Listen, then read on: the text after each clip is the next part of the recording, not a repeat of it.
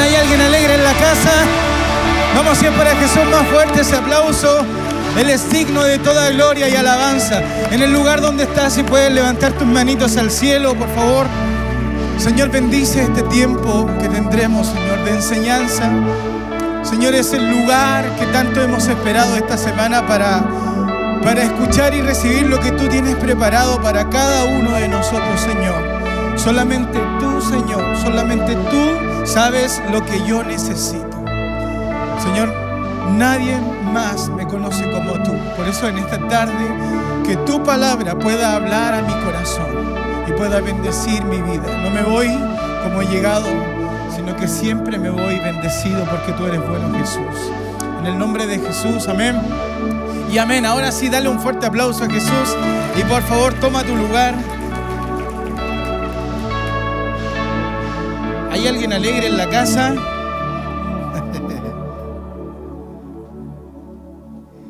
Qué bueno es estar en la casa. Que Dios bendiga el bello equipo de R Worship. Son geniales, ¿o no? Hoy día estrenando esta bella canción. Ah, hay un mensaje bien bello que sentí de parte del Señor, que es como que me dio el semáforo en verde y, y en, esta, en esta tarde lo quiero lo quiero, quiero caminar con ustedes. Por favor, acompáñenme al libro de Juan, San Juan capítulo 11, versículo 21. Juan capítulo 11, versículo 21. Y voy a leer la versión traducción lenguaje actual. Ah, dice, entonces Marta le dijo a Jesús, Señor, si tú hubieras estado aquí, mi hermano no habría muerto. Señor, bendice este, este mensaje que, que tendremos en este tiempo, Señor. Tú, tu palabra, lo increíble es que aun cuando pasen años, siempre hay una respuesta, algo para nuestro corazón. Señor, vaciamos nuestro corazón en esta tarde para que tú puedas hablarnos, Señor, y con un corazón de discípulo poder cambiar todo, Señor, lo que, lo que no nos hace bien. Gracias porque eres bueno siempre, Señor. Bendice mi vida a través de esta enseñanza en el nombre de Jesús. Amén. Y amén. El mensaje de esta tarde se llama crisis de fe. Crisis de fe para todos los que lo están anotando, por favor, anote en su cuadernito, eh, en su iPad, en su celular, crisis de fe y... Uh, Leía Juan 11, 21, hablaba acerca de Marta, eh, hablándole a Jesús y, un poco abriendo su corazón y, diciéndole, Señor, si tan solo hubieras estado acá, mi hermano no habría, no habría muerto. Y ah, quiero contar un poco, yo soy hijo de pastor siempre cuento mi, testimonio o testimonio para algunos. Eh, pero llegué a la iglesia por algo, una razón totalmente eh, difícil. Mis papás estaban a punto de separarse y cuando yo tenía un año, un mes, eh, mi mamá, muy empoderada, le dijo, si tú no quieres que nosotros nos separemos, entonces me vas a acompañar a la iglesia. Y mi papá, como era inteligente y amaba a mi, mamá, lo siguió. Entonces, desde el año, un mes que estoy haciendo vida de iglesia. Yo dormí no sé cuántas veces en bancas, eh, despertaba con el clavo marcado acá, tanto dormir. Vengo de esas reuniones en donde me quedaba dormido porque era niño y despertaba y el coro seguía cantando. ¿Alguno estuvo en, esa, en esas reuniones? Es más, alguna vez me volví a dormir, volví a despertar y el coro seguía cantando. Porque había que darle hasta que bajara la presencia del Espíritu Santo y de ahí teníamos horario de entrada, pero nunca de, de salida. ¿Hay alguno de los que está acá que participó en alguna de esas fiestas? ¿De los panes sin levadura? Eran las mansas Pascuas. largo, largo, largo. Duraban las reuniones más que Titanic, para que se haga una idea. Eh, pero no necesariamente puedes vivir o tener una vida de iglesia sin haber vivido algunas situaciones personales. Porque durante muchos años eh, mis papás me presentaron el Evangelio. Eh, ellos eh, eran un matrimonio tan hermoso. Mi mamá cantaba en, las iglesias y mi papá predicaba. Y fueron a algunos países y Dios los, usaba mucho y, en todo ese tiempo yo me quedaba con, mi abuelita. Me acuerdo particularmente que cuando tenía como 10, 11 años, ellos se fueron, yo creo que por más de un mes a Argentina y, yo me quedé con mi abuelita y desde ahí empecé a engordar. mi abuelita era, era de las que no, me faltaba el, tazón con leche en la mañana. Que Dios bendiga a mi abuelita. Eh, y comencé a crecer, comencé a crecer, pero llega un momento, yo creo que a ti también te ha pasado, en donde lo que tú eres como cristiano no puede ser heredable. Lo que yo soy como cristiano no puede ser algo que alguien me simplemente me enseñó. Ser cristiano o tener fe tiene que ver con algo que, uno experimenta personalmente. Eh, probablemente eh, mi esposa también es hija de pastor, pero probablemente la fe que ella tiene hoy día, o la fe que tú tienes hoy día, es totalmente ajena a la fe que yo puedo tener, porque la fe se basa de experiencias y situaciones personales que cada uno de nosotros vamos viviendo. ¿Alguien me sigue? Entonces puedes estar abrazado de alguien en este momento, puedes estar tomado de la mano incluso del que está al lado, pero el nivel de fe del que está al lado tuyo no se compara al nivel de fe que tú tienes, porque la Biblia dice que la salvación es personal y yo creo que la fe también es personal. Todos los que estamos acá creemos, tenemos fe, ¿cierto? ¿Cómo para saber si estoy en el lugar indicado? Eh, pero al igual que Marta en el texto base, que, que, es como que su fe está debilitada y, y le dice y le enrostra a Jesús y le dice, si tan solo hubieras estado acá, mi hermano no hubiera muerto. Lo que está diciéndole es, mi fe está tambaleando, mi fe está más o menos eh, inestable. Y yo creo que todos los que estamos acá, en algún momento de nuestra vida hemos pasado por momentos de dificultad, momentos de, demasiado dolor. Entonces, algunos hemos cuestionado incluso el, creer o, no, o, el debilitar la fe. ¿Alguien le ha pasado a los que están acá? ¿Alguien ha sentido que su fe ha sido débil en algún momento? Y particularmente esto nace porque hace un tiempo atrás eh, eh, se suicidó un pastor llamado Jared Wilson eh, de la iglesia, no soy gringo, así que capaz que no me suena tan bien, pero es Harvest Christian Fellowship.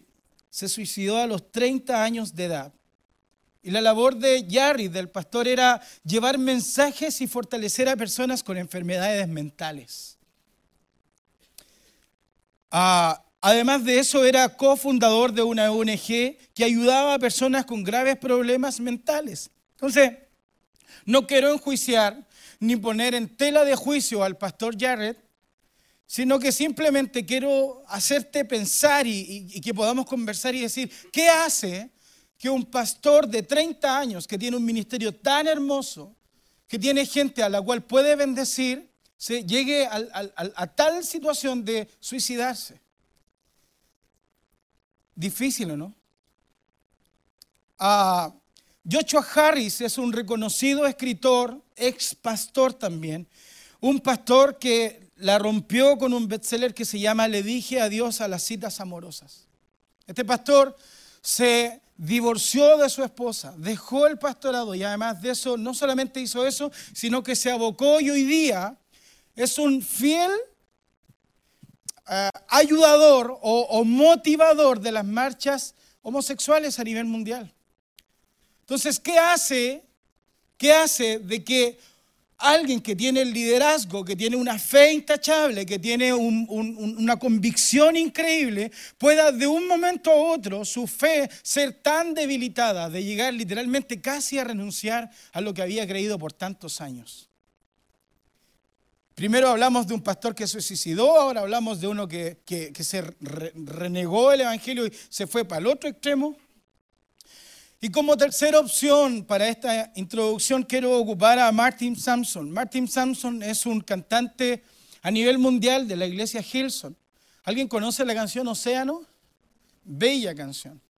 Pero hace un par de semanas atrás, él habló en sus redes sociales y dijo que su fe estaba inestable, que estaba cuestionando algunas cosas que él creía o que no creía. Canciones de Hilson, canciones de Hilson Joan Free, canciones de Delirious, que son bandas increíbles que yo escucho y seguiré escuchando.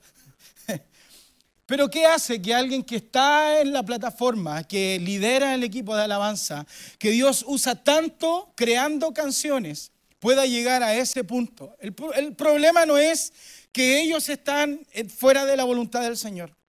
El tema es que tú y yo, el hecho de que no seamos famosos, no nos deja fuera de esto, porque en silencio, en el lugar donde estás, en el problema donde estás, en la situación personal que hoy día te toca estar viviendo, probablemente en algún momento tu fe ha sido debilitada y te has sentido con una crisis de fe.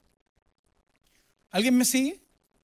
Eh, quiero, quiero decirte algo, es como alguien uno, como que uno dice, no, no quiero decir que tengo crisis de fe para que no vean que tengo poca fe tener crisis de fe o que, tu fe sea inestable es algo totalmente racional y humano y debemos vivirlo, iglesia. Porque si no lo viviéramos, entonces no tendríamos en qué creer. No veríamos el poder de lo que Dios puede hacer a través de la situación. ¿Alguien, ¿alguien dice amén a eso? Entonces, si no fuéramos racionales, la fe no sería fe. Y quiero interpretar en esta tarde a todo aquel que esté viviendo o pasando algo difícil y que su fe puede estar debilitada o, probablemente su fe, su puede estar en, crisis. Y para los, los, los, que son buenos para apuntar, por favor anoten el primer punto que quiero hablar en esta tarde. El primer punto se llama procesos. Puede repetir al que está al lado, mirarlo a la cara y decirle fuerte, procesos. Es una linda palabra que saca lo mejor de ti y de mí. ¿Alguien dice amén? Proceso viene del latín que significa, eh, o que se, se pronuncia procesus, y esta es la definición. Significa progreso, avance, marchar, ir hacia adelante, ir hacia un propósito determinado. O sea, cada vez que tú y yo estamos viviendo un proceso, Estamos avanzando. ¿A cuántos les gusta avanzar? ¿A cuántos les gustan los procesos? Bajaron los amenes. Ah, o sea, el propósito del proceso es simplemente sacar lo mejor de ti y de mí. Y Quiero por favor que me acompañes a leer acá en la pantalla Marcos capítulo 5, versículo 35 y versículo 36. Voy a leer la versión nueva traducción viviente. Dice, mientras él todavía hablaba con ella, llegaron mensajeros de la casa de Jairo, el líder de la sinagoga, y le dijeron, tu hija está muerta. Ya no tiene sentido molestar al maestro. Versículo 36, Jesús oyó lo que decidan, decían y le dijo a Jairo, no tengas miedo, solo ten fe. Ok.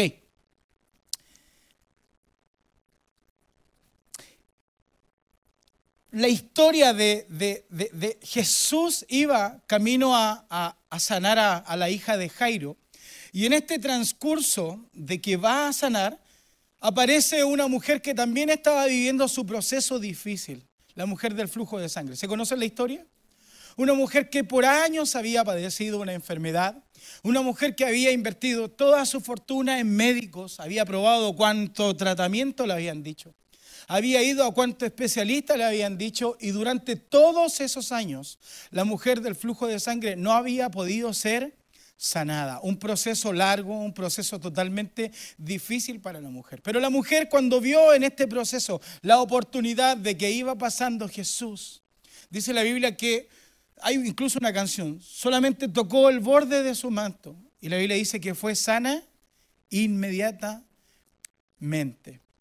Jesús dice, algo salió de mí, poder salió de mí. Y los discípulos le dijeron, obvio que salió algo de ti si estaba toda la gente tocándote. Pero Jesús le dijo, no, no, no, no, no. Había alguien que estaba en necesidad, que estaba pasando por un proceso sumamente difícil y creyó en mí, tocó mi manto y fue sana y poder salió de mí. Y estaba en esa circunstancia, en esa situación, en ese proceso, cuando se acerca gente de la casa de Jairo y le dice, no molestes más al maestro, porque tu hija ya está muerta. ¿Se parece un poco al texto básico que ocupamos o no, al de Lázaro? ¿Por qué, quiero, ¿Por qué quiero hablar esto? Porque la labor del enemigo es hacer que tú y yo escuchemos las voces de los que llegaron a decirle a Jairo no molesten más al maestro. Y quiero hablarte en esta tarde. Muchas veces nosotros pasamos por procesos y momentos tan difíciles en donde en vez de recibir aliento con el que está al lado te dice, ¿sabes qué? Déjate de ir a la iglesia, porque nunca vas a recibir la respuesta que tú estás esperando. Déjate de creer en Jesús porque Él ya se olvidó de ti. Hay gente más importante que, que necesita la atención de Jesús, tú no. Y esa es la labor del enemigo, hacer que en tu proceso tú pierdas la fe. Se acercaron y le dijeron, déjate de molestar al maestro, tu hija ya está muerta. Un momento difícil, un momento de dificultad y un proceso difícil, que una hija se te muera ya es terrible.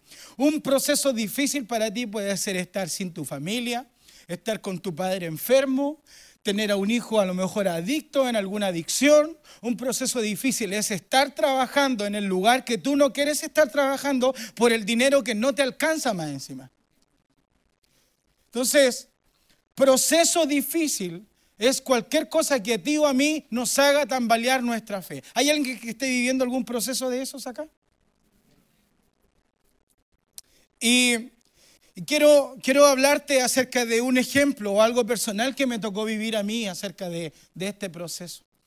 Yo voy a enterar acá con mi esposa en el ministerio ayudando a nuestros pastores casi cinco años ya. Pero como ya les conté que era, era hijo de la promesa, nací en cuna de oro. Así se le decía antes. La salida de nosotros de la iglesia de mis padres fue una salida totalmente difícil. Fue un proceso totalmente difícil de vivir. Mi papá enfermo de cáncer.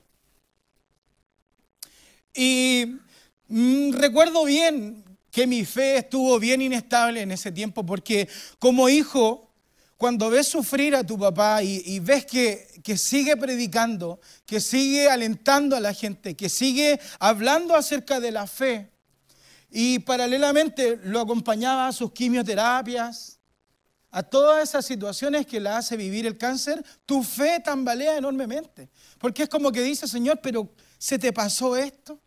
¿Es injusto esto?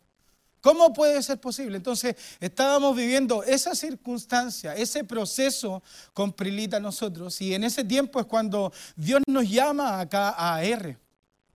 Y quiero ser vulnerable y abrir mi corazón. El primer año fue un año difícil.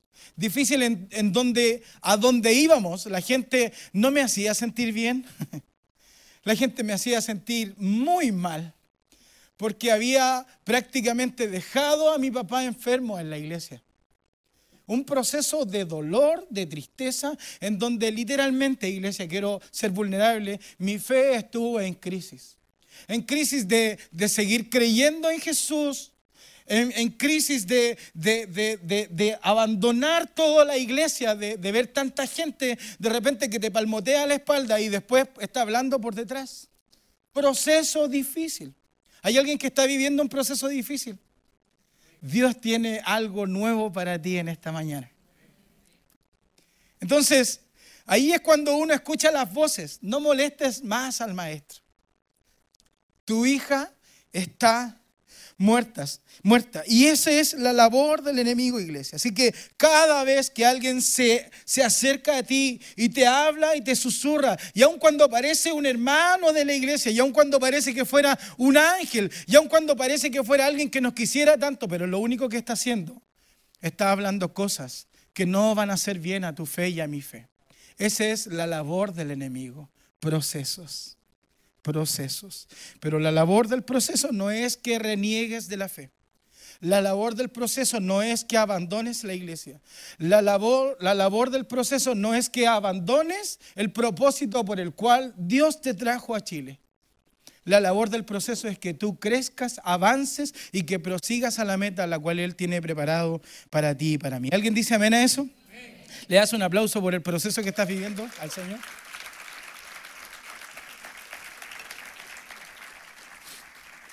Para los que siguen anotando, el primer punto era procesos y el segundo punto es querer creer.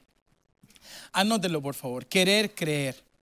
Todos sabemos lo que es la fe, de qué se trata la fe. Me gusta, me gustan los ejemplos que existen, por ejemplo, cuando esperas el Transantiago, Dios ahí prueba tu fe. sabes que va a llegar, pero no sabes a qué hora va a llegar, pero llega. y la fe es como el viento, es como algo que no puedes ver, pero sí lo puedes sentir. Y el libro de Hebreos capítulo 11, versículo 1 dice, tener fe es tener la plena seguridad de recibir lo que se espera. Es estar convencidos de la realidad de, de cosas que no vemos. Es, es llamar a lo que no es como si fuera. Y me gusta esto, me gusta el querer creer porque eh, la fe no se trata simplemente de decirle amén a todas las cosas.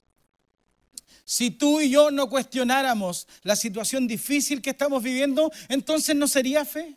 Seríamos simplemente robots que les decimos sí a todo. Pero la labor de la fe es que cuando la situación es difícil, cuando la situación es algo imposible, entonces ahí tienes dos alternativas. La primera es dejar de creer o la segunda es querer creer. ¿De cuál quieres estar tú? y anota este punto. Desde la frustración se alimenta la fe. Desde la frustración se alimenta la fe. Y seamos vulnerables. ¿Cuántos hoy sienten una pequeña frustración y sienten que cada día nos cuesta vivir o avanzar el día a día? Cada día la carga se hace más pesada. Pequeña frustración puede ser no estar trabajando en el lugar que tú quieres estar trabajando. A lo mejor que no te haya ido como pensabas que te iba a ir acá en el sueño americano en Chile. Pastor, hace un par de semanas atrás lo decía, somos conocidos como la Miami de, de Sudamérica. Te viniste con una mochila llena de sueños y la verdad es que no era como te lo contaron. Entonces eso causa frustración. Causa que yo me sienta frustrado. Y creo fielmente que en algún momento te, te dijiste esta pregunta antes de quedarte dormido. ¿Habré hecho bien en venirme? ¿Habré tomado una buena decisión? Porque es, eso es lo que causa la frustración. Pero escucha esto, desde la frustración la fe se alimenta. Desde tu frustración, desde mi frustración, es donde nace Jesús en nuestro corazón. Y cuando hay frustración, tenemos dos alternativas. Tirar la toalla o volver a creer. Querer creer. Porque la fe no se trata de decirle sí a todo. La fe se trata de simplemente creer. Y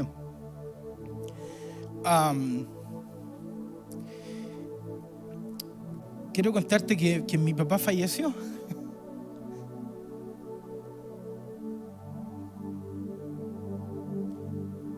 Entonces, ¿qué pasa en ese momento? ¿Nos echamos a morir? ¿O nos volvemos a levantar y preferimos seguir creyendo? Él está en el cielo, pero yo podría estar en el piso llorando. ¿Qué prefieres? Seguir creyendo, querer creyendo o echarte a morir. Y oh, la frustración alimenta nuestra fe. Y tener fe no tiene que decirle amén a Dios en todo, sino que tener fe es mirar la situación, ver lo difícil que es. Es bien difícil. vale mucha plata. No sé cómo mi matrimonio se va a arreglar. No sé cómo voy a perdonar a este hombre. No sé cómo mi hijo va a salir de esta adicción. El problema es difícil. Pero el resultado y la respuesta es querer creer. Esa es la salida, iglesia. Así que si tu fe hoy estaba tambaleando, si tu fe hoy estaba en crisis, la respuesta es sigue creyendo. Es un impulso que Dios te ha venido a dar en esta tarde. Sigue creyendo. Y ah, hace un año atrás, acá donde tú y yo estamos sentados, el pastor nos reunió a todos los líderes de la iglesia para informarles la bella noticia de que debíamos dos o tres meses de arriendo del lugar. Bella noticia. No porque, porque hubiéramos ocupado el dinero en otra cosa, sino que simplemente la iglesia no había crecido tanto y, y los recursos se acaban. Mi pastor no sé cuántos autos ya vendió, se me olvidó. Mi pastor, el pato. Y nos reunió acá y dijo, chicos, necesitamos para quedar al día una cantidad de millones de pesos que que solo Dios podía hacer algo. Y quiero pensar en ese tiempo en los corazones de ellos, en la pastora, en el pastor. Probablemente el cuestionamiento los hizo pensar, ¿habremos hecho bien en venirnos a Santa Rosa? ¿Fue la mejor decisión abrir Santa Rosa? Porque existe el cuestionamiento, existe una fe debilitada, existe crisis de fe en momentos difíciles. Pero hoy, un año después, no sé cómo, prefirieron seguir creyendo y estamos abriendo el campus de Puente Alto.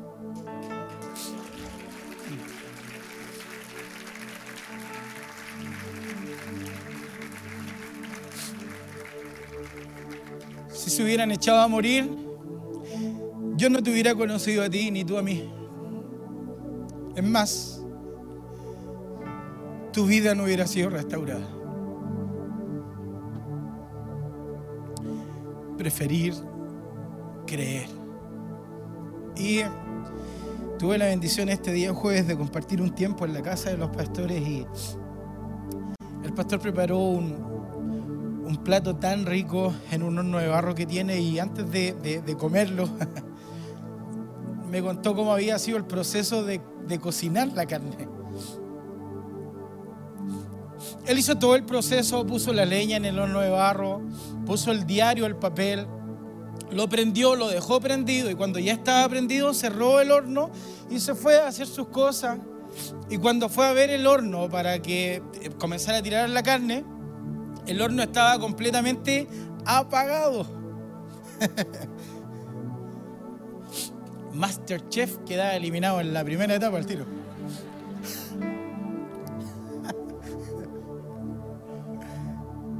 Y tuvo, el pastor por un momento me contaba a mí, yo era tan bendecido y me decía, tuve a un minuto de hacer la carne en el horno de la cocina, porque la leña ya estaba puesta en el horno de barro, pero le quedaba solamente un pedazo de papel para que todo eso agarrara, prendiera el fuego.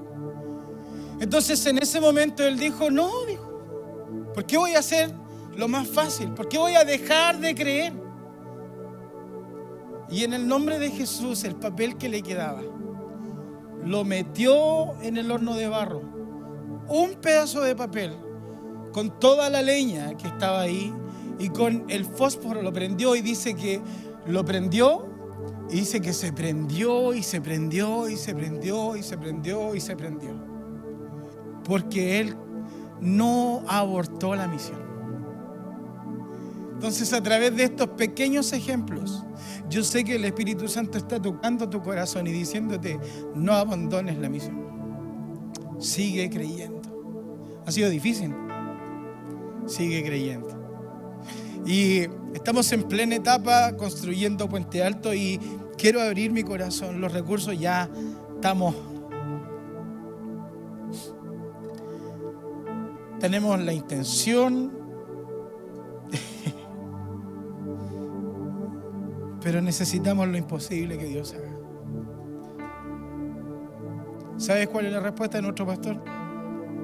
Seguir creyendo. Porque siguiendo creyendo es que esta iglesia estuvo abierta cuando tú llegaste por primera vez. San Juan 11:40. San Juan 11:40 dice, Jesús respondió, no te dije que si crees verás la gloria de Dios.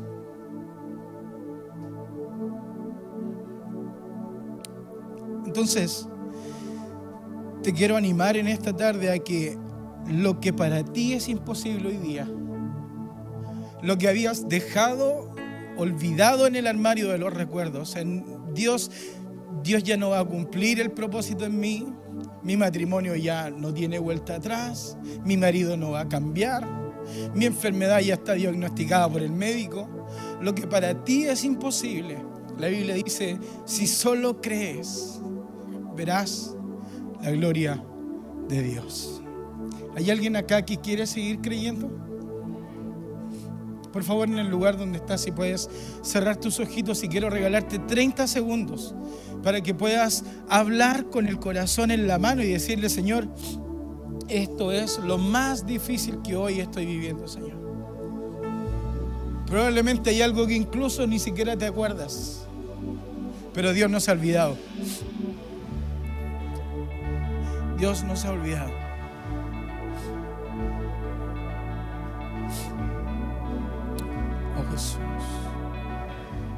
Dios no quiere que tu fe se muera. Él quiere que vuelvas a creer una y otra vez. Vas a seguir pasando por procesos difíciles, sigue creyendo. Vamos a tener escasez, sigue creyendo.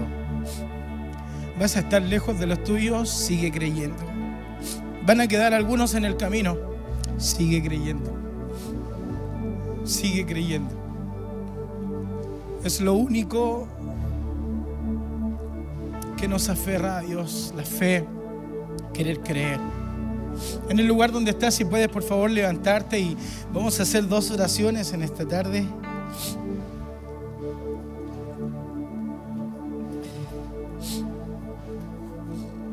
Y quiero invitarte a que por favor, donde estás, si puedes levantar tu manito bien arriba al cielo.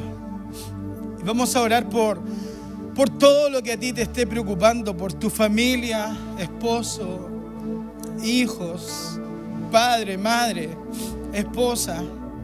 Vamos a orar por trabajo.